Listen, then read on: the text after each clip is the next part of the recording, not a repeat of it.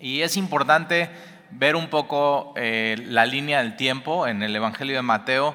Eh, eh, para Mateo capítulo 16 estamos a seis meses de la crucifixión de Jesucristo. Las cosas ya se han intensificado con los líderes religiosos en Jerusalén. No solamente ya quieren ponerle tropiezo a Jesús, sino quieren realmente ya matarlo. ellos sin saber están haciendo el plan de Dios, eh, pero eh, no se están dando cuenta que realmente a quien quieren matar es, a Dios mismo.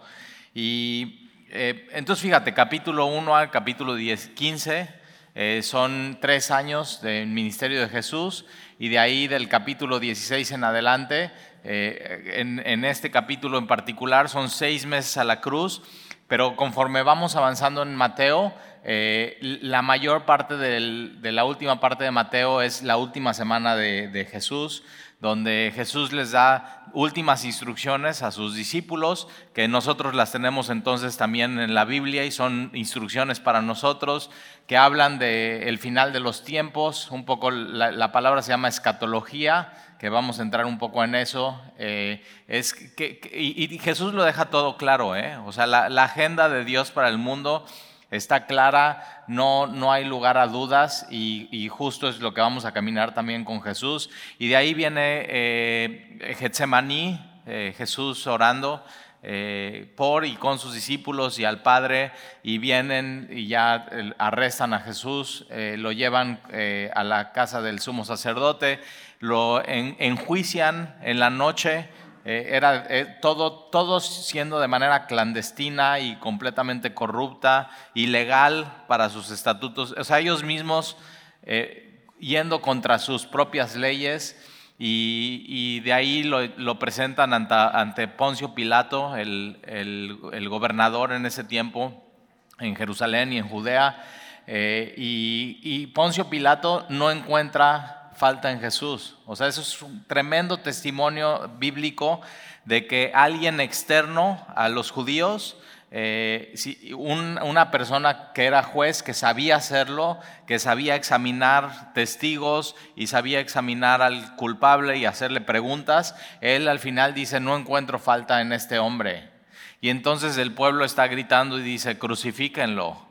Y él, o sea, eh, eh, lo manda a golpear como para decir, bueno, a ver si ya con los golpes se tranquilizan y no se tranquilizan y les da a escoger a Barrabás, con qué prefieren, Barrabás o Jesús. Barrabás siendo un, un para hoy, Barrabás para hoy serían nosotros un sicario, un terrorista, un cuate así, y, ellos escogen a Barrabás en vez de Jesús. ¿Sabe hasta dónde llega la, eh, eh, o sea, hasta dónde ellos quieren estirar la liga con tal de no aceptar a Jesús eh, como su Señor y como su Mesías y como Salvador. Y de ahí viene la cruz, que hoy vamos a hablar un poco de eso, de la cruz, pero acuérdate, la cruz no, el, cristianismo realmente no se trata de la cruz, sino se trata de lo que viene después de la cruz. Es crucial la cruz porque es donde Jesús es nuestro sustituto y nosotros debíamos de haber muerto. Él muere por nosotros y nosotros la vida que nosotros no pudimos, no, no pudimos vivir, Él la vive por nosotros y es un intercambio. O sea, somos Él es nuestro sustituto y nosotros lo, sustituimos en su vida. Y de ahí viene la muerte de Jesús, donde una de las frases eh, que dice en la cruz es consumado es, que eso significa hecho está, que está hecho toda la obra de la salvación por la humanidad. Es decir, no queda nada más que hacer. O sea, completa está en la salvación en la cruz eh, y en lo que en, su sacrificio. De ahí es sepultado y al tercer día Jesús resucita y asciende. y Mateo capítulo 28 termina eso con la gran comisión.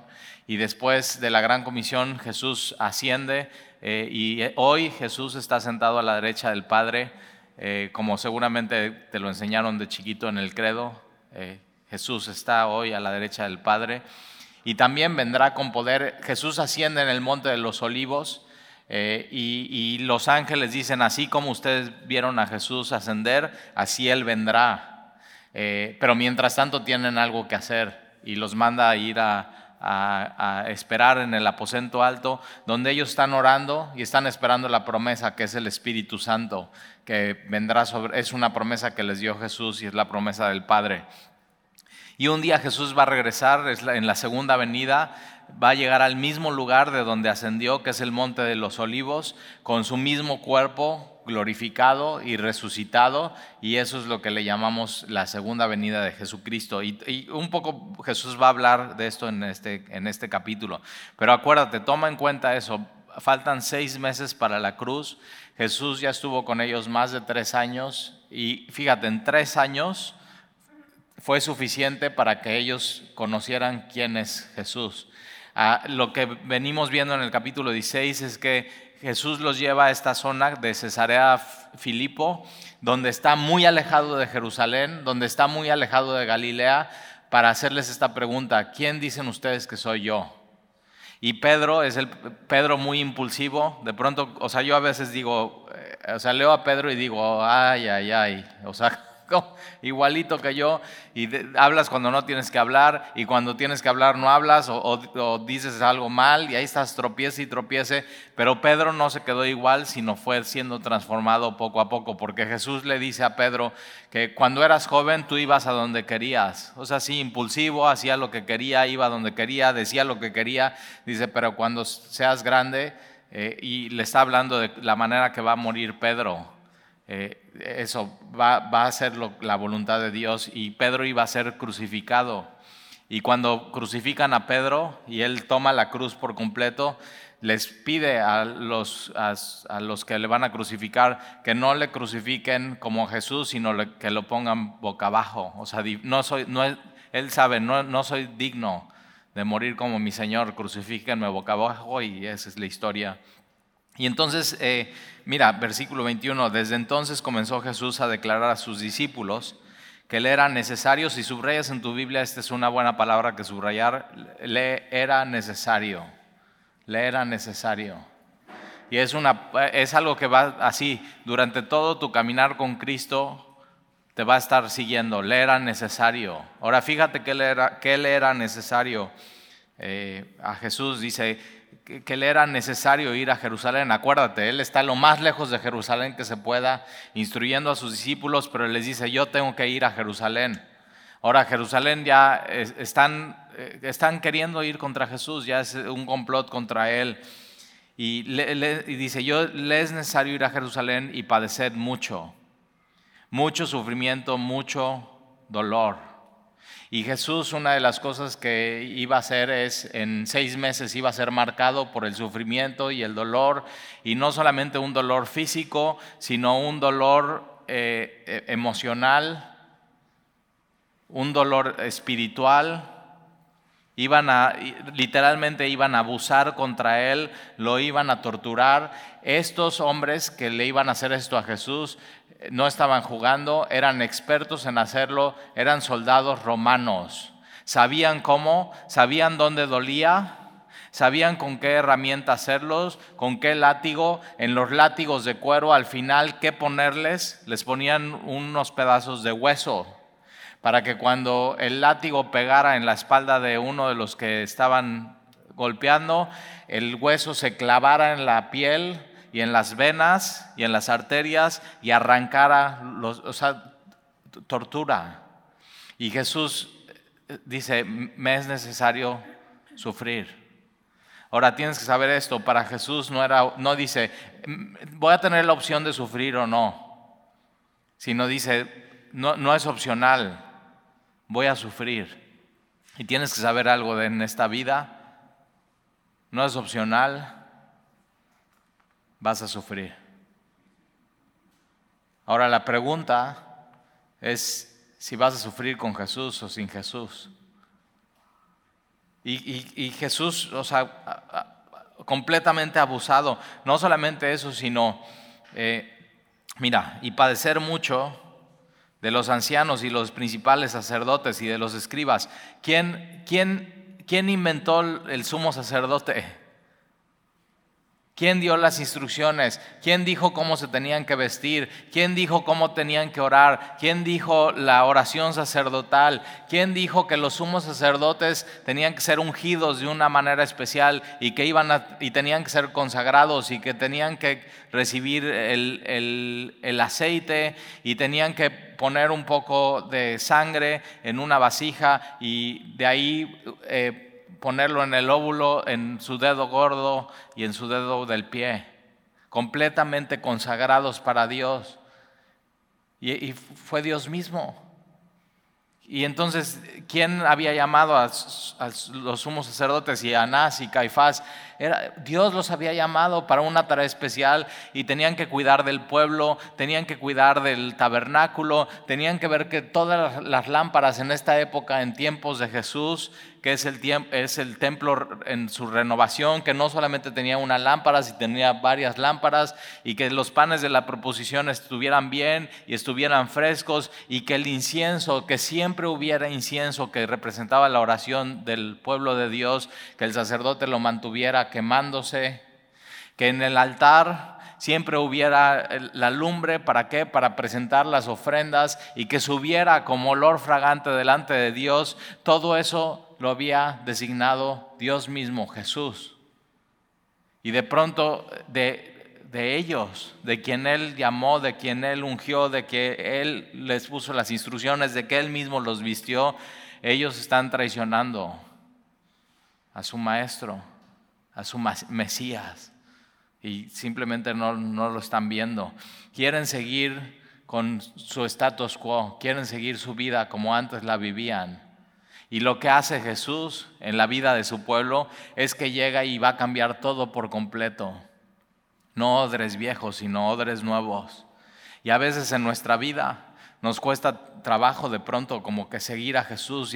¿Por qué? Porque queremos seguir igual y no queremos cambiar. Y, Dios lo que viene a hacer a nuestras vidas es cambiarnos y transformarnos por completo. Dios no nos quiere así, que sigamos igual, sino nos quiere transformar. Y a veces su transformación es en medio del dolor, es en medio de las pruebas, es en medio del quebranto. Por eso, o sea, fíjate, no, no es opcional, le era necesario padecer mucho de los ancianos, de los principales sacerdotes y de los escribas. Y los escribas, los escribas seguramente copiaron Isaías capítulo 51 y 52, el siervo sufriente y no se dan cuenta de que está delante de ellos. Y tú y yo tenemos que tener cuidado de, de, no abrir nuestras Biblias y subrayar y leer y no darnos cuenta de cosas espirituales importantes. Y tenemos que poner mucha, mucha atención a la palabra de Dios. Y entonces eh, le era necesario ir a Jerusalén y padecer mucho y ser muerto. Y Jesús deja claro varias veces, la muerte es de cruz. Ahora, la muerte de cruz en estos tiempos era la muerte más indignante, más humillante, más dolorosa. ¿eh? Ahora, Dios pudo haber escogido una, una muerte diferente para su Hijo. Una muerte simplemente así, no, pues ya va a morir así, va a quedar dormido en una montaña y nadie lo va a ver y no va a ser humillante. pero no, Dios escoge la muerte de cruz. Así, abusado, le escupían los, los sacerdotes y los ancianos y el Sanedrín burlándose de él. Si tú eres el Cristo, sálvate a ti mismo. Y diciéndole así, ¡bah! Ahora fíjate, si tú en tu vida has sido abusado físicamente,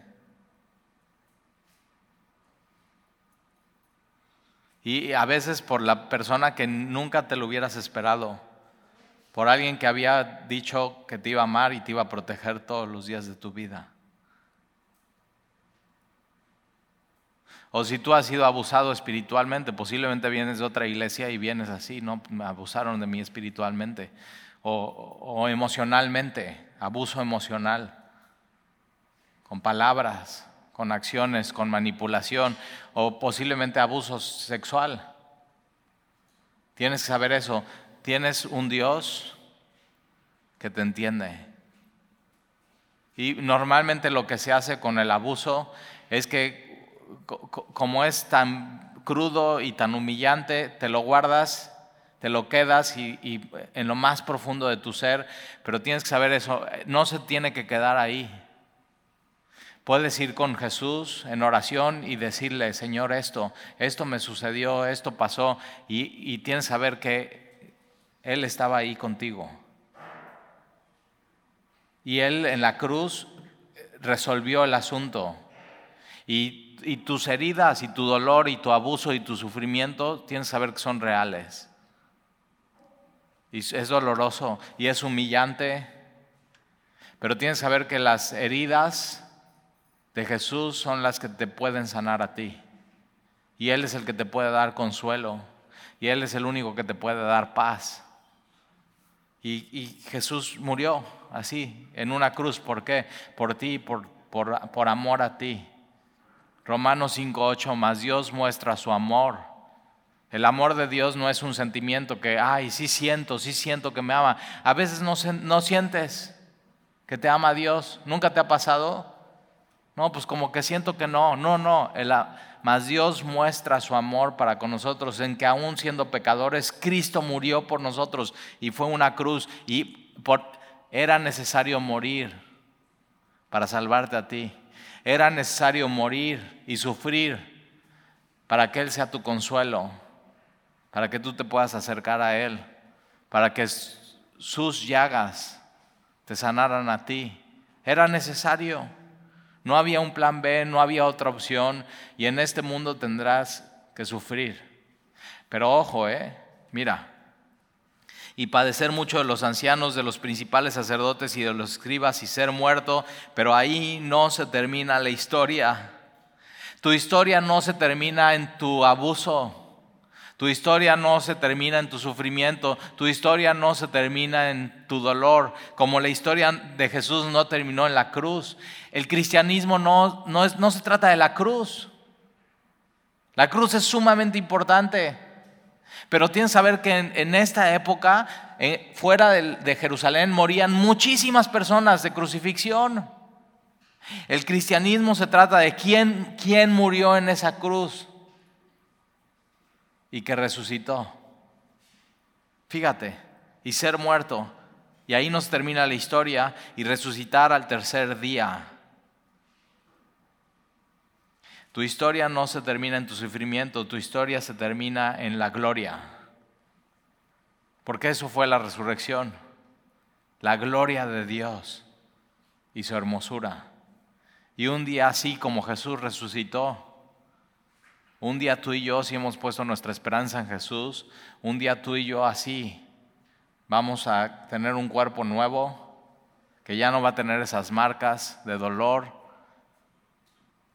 sino será un cuerpo resucitado, ya no corrupto, sino incorruptible, y que va a estar en la gloria de Dios por una eternidad. Entonces fíjate, tú no eres tu pasado, Tú no eres lo que te hicieron, tú, tú eres quien eres en Cristo y tu vida no termina ahí, sino tu vida terminará en la gloria. Siempre pones, eh, o sea, eso en tu mirada y resucitará al tercer, y, y resucitará al tercer día. Versículo 22. Entonces Pedro, tomándole aparte, ahora Pedro, ahí está, unos versículos antes, Jesús dice, ¿quién dicen los hombres que soy? Y la segunda pregunta es, ¿quién dicen ustedes que soy? Y Pedro dice, tú eres el Cristo, el Hijo del Dios viviente. Y Jesús le dice, esto no te reveló carne ni sangre. O sea, esto no viene de tu intelecto, no viene, no, e, esto te, te lo reveló mi Padre que está en los cielos. Una revelación que viene de parte de Dios. Pedro fue inspirado. Tú, tú sí sabes que Jesús es el Cristo, el Hijo del Dios viviente, que es Dios mismo, que es su Salvador. No es por ti, es porque Dios te lo reveló. Y entonces Jesús le dice, bienaventurado eres, hijo de eh, eh, Pedro, así, bendecido. Y ahora unos versículos más adelante vas a ver lo que va a hacer Pedro. ¿eh? Por eso yo he decidido, yo no voy a confiar en ningún hombre. Porque por un lado está siendo inspirado por el Espíritu Santo y por Dios mismo, y por otro lado mira lo que va a suceder aquí. Por eso yo digo, yo no voy a poner mi esperanza en una pequeña piedra como Pedro. Eso le dice a Jesús a Pedro, eres una pequeña piedra. Yo quiero poner mi esperanza en una roca enorme que es Jesús. En Él quiero poner toda mi esperanza. Y entonces Pedro, tomándole aparte, este, esta, o sea, esta frase de tomándole aparte es de chiste. Porque Jesús está, o sea, Jesús está declarando, el, versículo 21 es el Evangelio. Es lo más importante, es, es, lo que salva a las personas. El Evangelio es poder de Dios para salvación y Jesús está diciendo esto tan importante, me es necesario sufrir, me es necesario padecer, me es necesario morir, pero voy a resucitar al tercer día. Eso es el Evangelio. Y entonces Pedro está escuchando esto y, interrumpe a Jesús y es, eh, o sea, dice, tomándole aparte, le, le dice, oye, están todos, ¿eh? todos sus discípulos y sus apóstoles. Y le dice, Señor, eh, ¿me, permites un momentito? Ven, ven tantito, porfa, necesito hablar contigo. Ese es Pedro. Y comenzó a reconvenirle, esta palabra reconvenirle es reprenderle.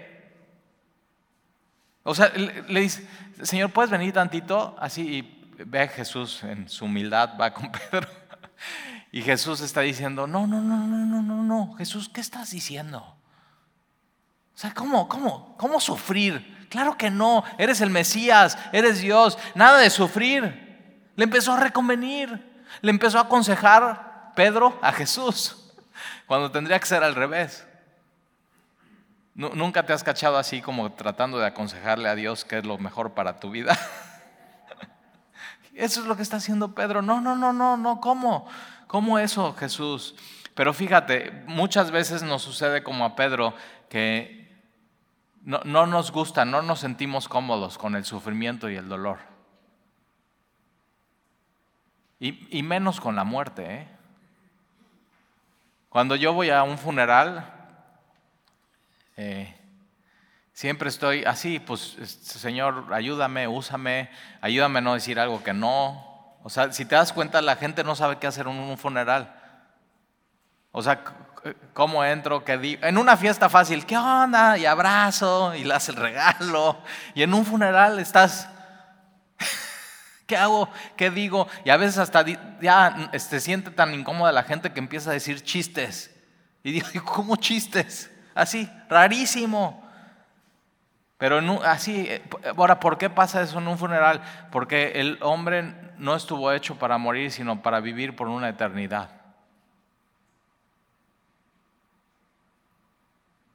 En el jardín de Edén no había sufrimiento. El sufrimiento entró por el pecado. Y ahí entró la muerte. Por eso no nos, no nos gusta y no estamos acostumbrados.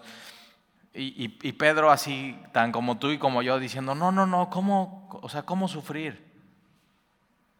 O sea, ve, fíjate bien lo que estás diciendo, Jesús. Seguro quieres eso. Y entonces empezó a reconvenirle diciendo, Señor, ten compasión de ti. Ahora, fíjate, si Jesús le hubiera hecho caso a Pedro y dice Jesús, ok, voy a tener compasión de mí, no voy a sufrir, no voy a ir a la cruz, no hubiera tenido compasión de ti ni de mí. Y viviríamos todavía nuestros pecados y no tendríamos vida eterna. No había otra opción. Ten compasión de ti. En ninguna manera esto te aconseja. nada de sufrir, Señor, nada de sufrir.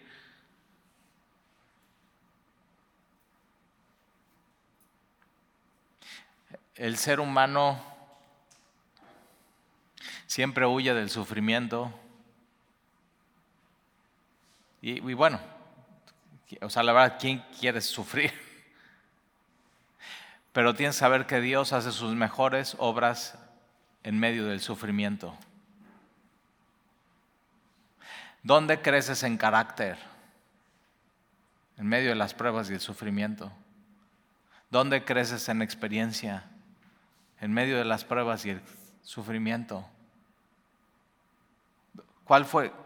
Mira, la obra más hermosa de Dios en este mundo fue en medio del dolor y el sufrimiento de Jesús en la cruz. Porque el final no era el dolor y el sufrimiento, sino simplemente ese era un paso más. ¿Para qué? Para lo que venía, que era la gloria, la gloria de Dios. Y cuando tú y yo sufrimos, tienes que saber, ese no es el final de la historia, simplemente es un, Pablo lo dice muy bien, es una leve tribulación momentánea. Dice, Stalin, no, no estuvo leve. No, no, no, sí, no, no estuvo leve, pero comparada con el peso de gloria, es leve, todo es leve. Todo es leve. Ten compasión de ti en ninguna manera de esto. nada, nada de sufrir.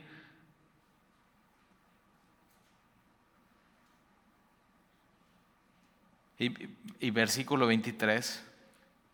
Pero él, Jesús, volviéndose, dijo a Pedro, quítate de delante de mí.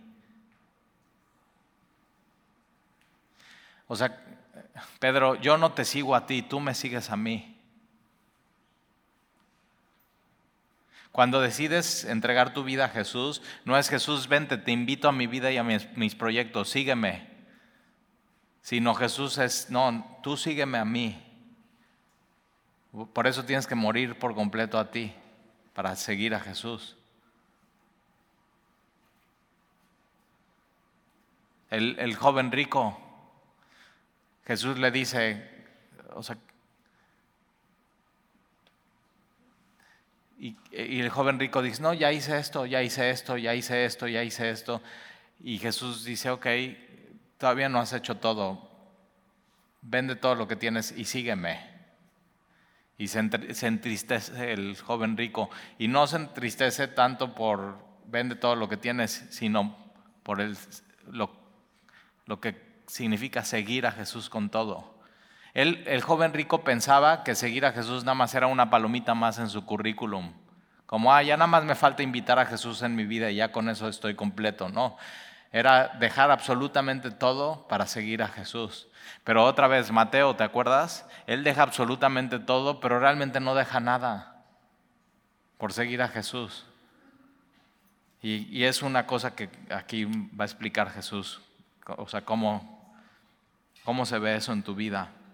Versículo 23, pero él volviéndose dijo a Pedro, quítate delante de mí. Ve lo que le dice, ¿eh? Satanás. O sea, yo digo, órale, o sea, que a mí me diga Jesús, no, Talí, quítate delante de mí, no interfieras en mis planes, tú haz mi voluntad, yo no la tuya. Satanás, digo, órale.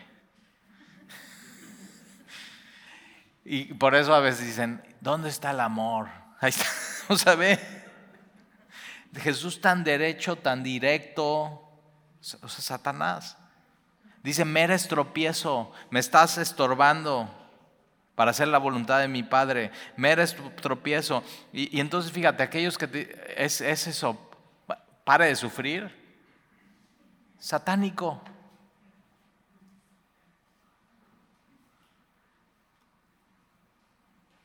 ¿Por qué quisieras parar de sufrir en tu vida o nunca sufrir si es donde Dios hace su mejor obra? Ahora no estoy de que, ya, ya, venga el próximo sufrimiento, échamelo. No, no.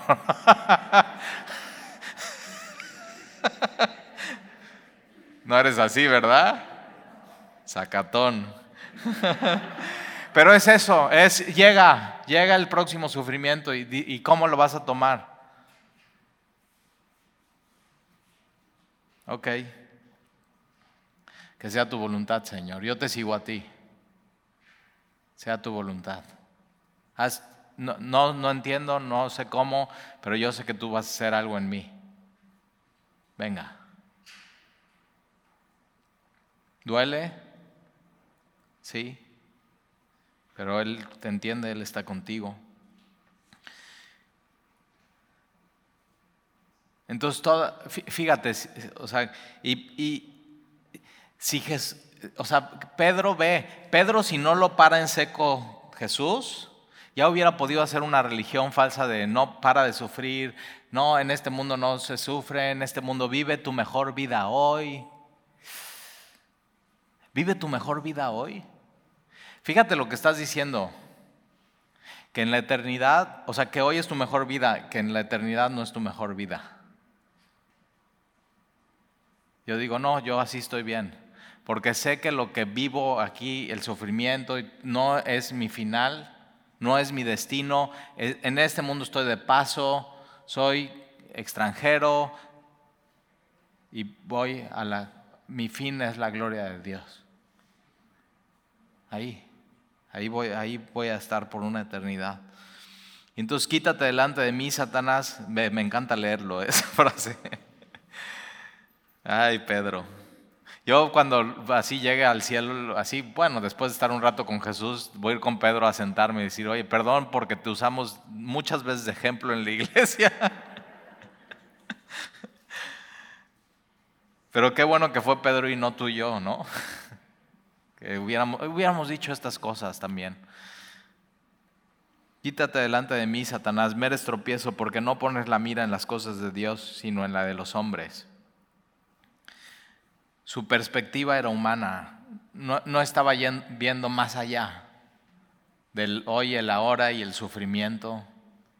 Y siempre tú y yo, cuando veamos, o sea, cómo, cómo un cristiano ve el sufrimiento, lo tienes que ver más allá del sufrimiento.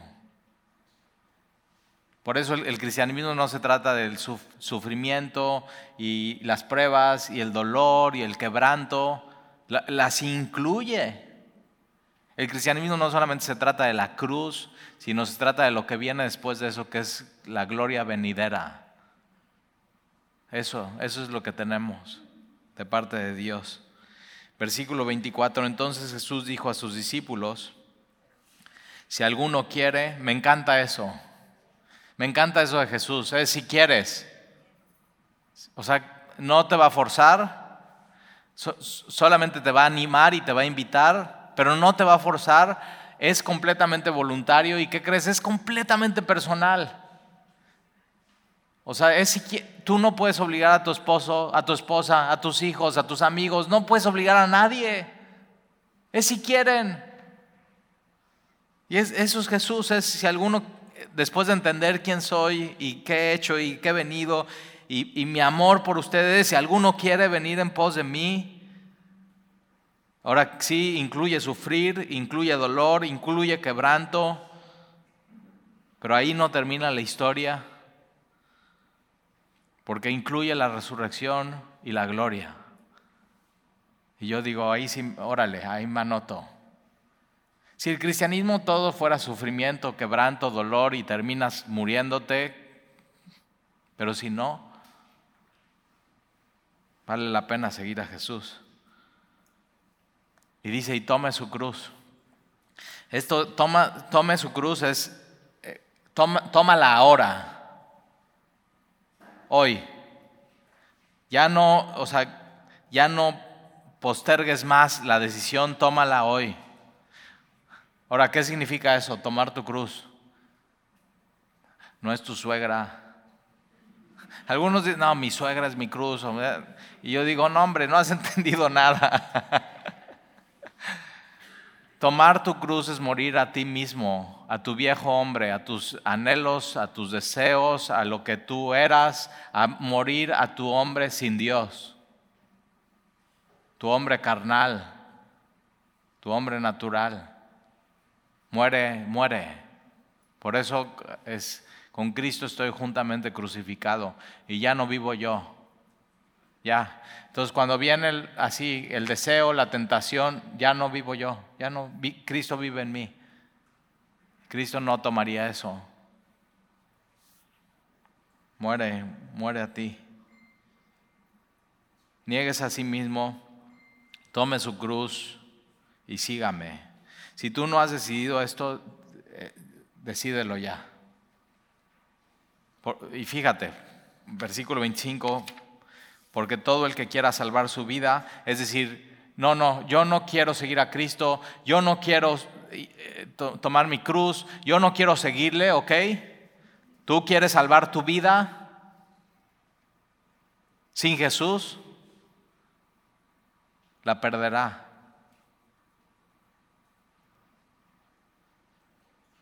Aquí está la muerte verdadera, ¿eh? la muerte segunda, perder tu, vida. O sea, todo el tiempo, no, no, yo quiero mi vida, yo no quiero seguir a Jesús, yo quiero, no quiero sufrir, yo quiero estar bien, yo así, ok, es, es una paradoja. Quien quiera salvar su vida y no entregársela a Jesús, al final la perderá. Y todo el que pierda su vida dice, no, ya, sí, quiero morir a mí y quiero perder mi vida, quiero entregársela a Dios y todo el que decida perder su vida la hallará, la salvará.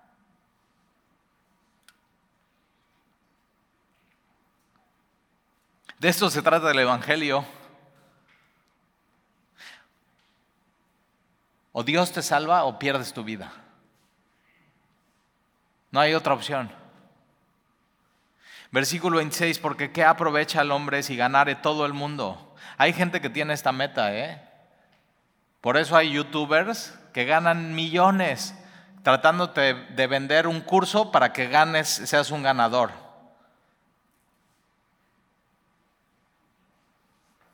Y, y ve lo que dice Jesús. ¿Qué aprovecha? ¿De qué le sirve al hombre que gane todo el mundo? Todo el mundo. Y perdiera su alma. ¿De qué sirve? Entonces, mira lo que está diciendo Jesús aquí. Es más importante tu alma que todas las riquezas que hay en el mundo. Salmo 49, 7 y 8 dice que nadie puede pagar por rescatar su alma. Nadie. No te Ahí te va. Todo el dinero, el hombre más rico del mundo, ¿ya sabes quién es hoy? Tú lo has hecho más rico con Amazon tus pedidos. Jeff Bezos, hombre más rico del mundo, Elon Musk. Si tú juntas la fortuna de estos dos, ¿quién más? Slim, está bien, Slim. Pon ahí su fortuna y pon la fortuna de Facebook. Y así. Todas esas fortunas no podrían rescatar un alma. ¿Qué está diciendo con Jesús con eso? Es más valiosa ante los ojos de Dios un alma que todas las riquezas, que todos los bienes raíces, que todo, que todo, que todos los... ¿Te gustan los coches? Que todos los coches.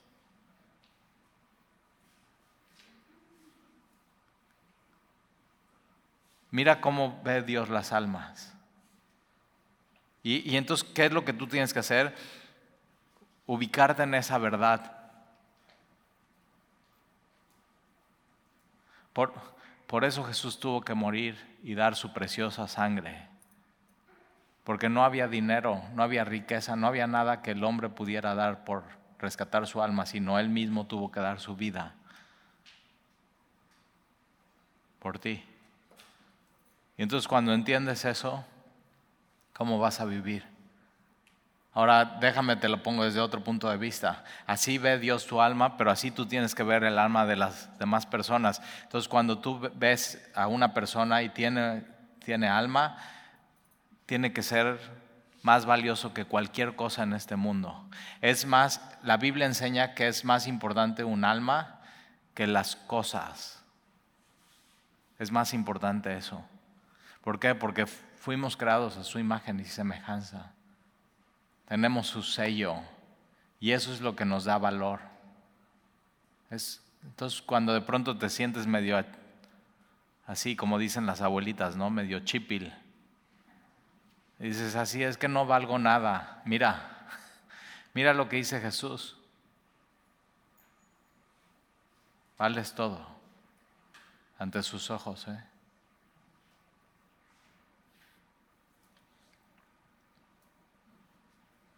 ¿Qué, aprovecharía el hombre si ganare todo el mundo y perdiera su alma? ¿O qué recompensa dará el hombre por su alma?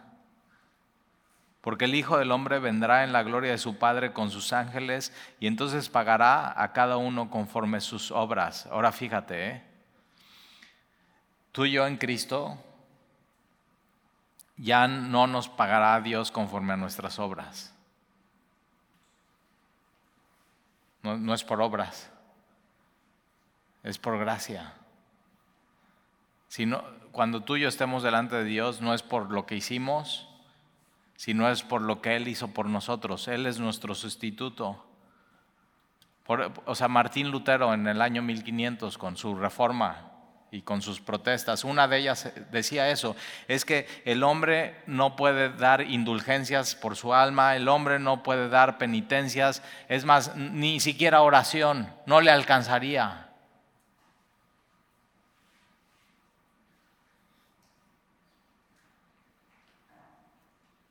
Es la, obra completa de Jesús la que nos salva. Versículo 28. De cierto os digo que hay algunos de los que están aquí, ahora acuérdate, estaban sus discípulos, y estaba Juan, Jacobo, Pedro, Andrés, Bartolomé, Judas, Iscariote, Judas, el otro Judas. Y entonces estaban todos ahí y, y Jesús dice, de cierto os digo que hay algunos de los que están aquí, no todos, algunos, que no gustarán la muerte. Esta palabra gustarán, ya no usamos esa palabra, pero es no probarán no saborarán, o sea, no probarán la muerte hasta que hayan visto, subraya esa palabra, hayan visto, hasta que hayan visto al Hijo del Hombre viniendo en su reino. Ahora, esto es muy importante porque Jesús les está anunciando algo que va a suceder en menos de una semana, lo que vamos a ver en una semana el domingo, que es la transfiguración. Y Jesús está, y va a ser crucial para ellos, para que puedan entender que es, eh, otra vez, el cristianismo no se trata de la cruz y el sufrimiento, el cristianismo se trata de la gloria de Dios. Es, de eso se trata el cristianismo, de que un día tú y yo estaremos con Él en su gloria. Esa es nuestra esperanza. Y mientras estamos aquí, estamos de paso, somos peregrinos y extranjeros. Entonces, fíjate, versículo 28, de ciertos digo que hay algunos de los que están aquí. ¿Y quiénes son? Ya sabemos porque ya leímos nuestra Biblia y es eh, Pedro, Jacobo y Juan, los tres invitados a la transfiguración, al monte de transfiguración, donde ven a Jesús que por un momento así resplandece. O sea, yo, yo lo he entendido de esta manera. Jesús es Dios desde una eternidad hasta una eternidad. El Hijo de Dios siempre ha existido, no creado.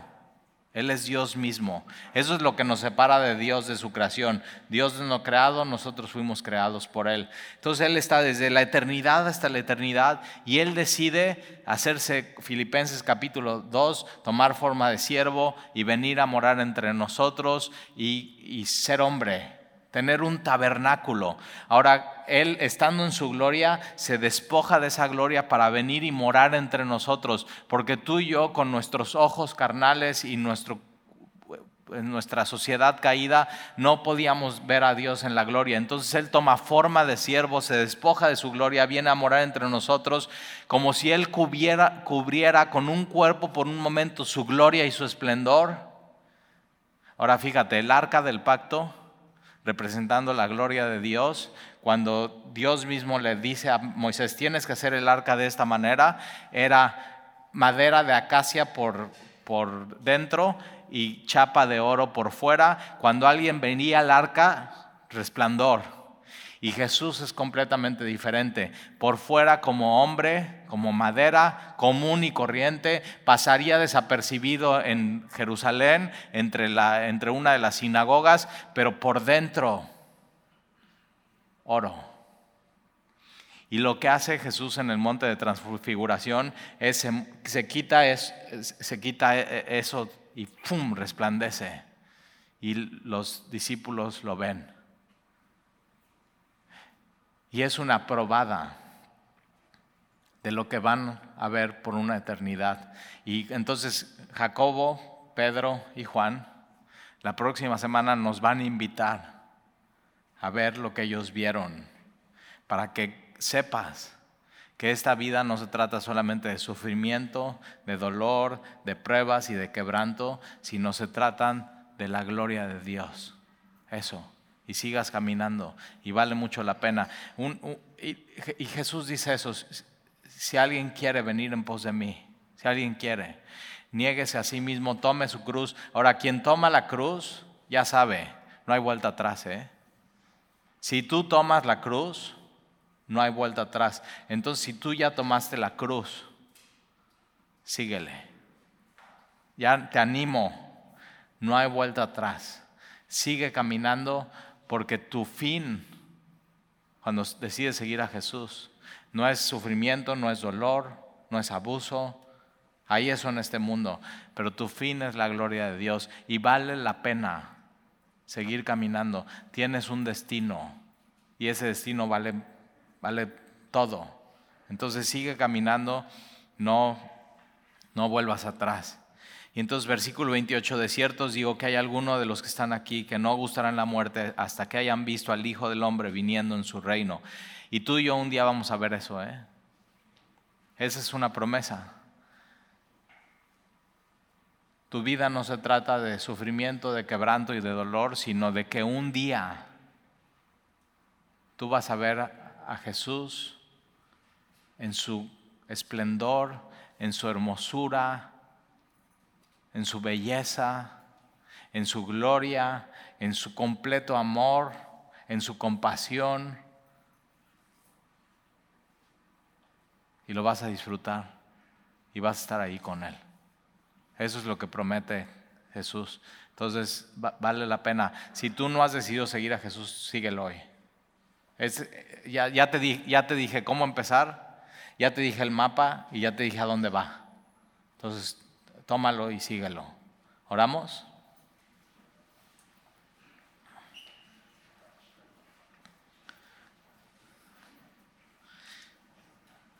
Señor, gracias por recordarnos y animarnos que el cristianismo no se trata de sufrimiento, de quebranto, de dolor, pero que tú sí lo usas en nuestras vidas y tú haces tus mejores obras y tú nos das experiencia y crecimiento. Y sobre todo, Señor, que aún en medio del sufrimiento y el dolor podamos alabarte y conocerte. Y yo te pido, Señor, que nos muestres tu gloria para poder seguir caminando sabiendo que hacia allá vamos. Y gracias, Señor, porque tenemos un sumo sacerdote a Jesús nuestro Señor que se hizo hombre, habitó entre nosotros y fue, fue abusado, fue golpeado, fue criticado, fue molido por amor a nosotros cuando no tenía por qué hacerlo. Pero entonces nos podemos acercar y ya no guardar eso en lo más profundo de nuestro ser, sino, sino platicarlo con Él y ponerlo en la luz y pedirle, Señor, sáname, ayúdame.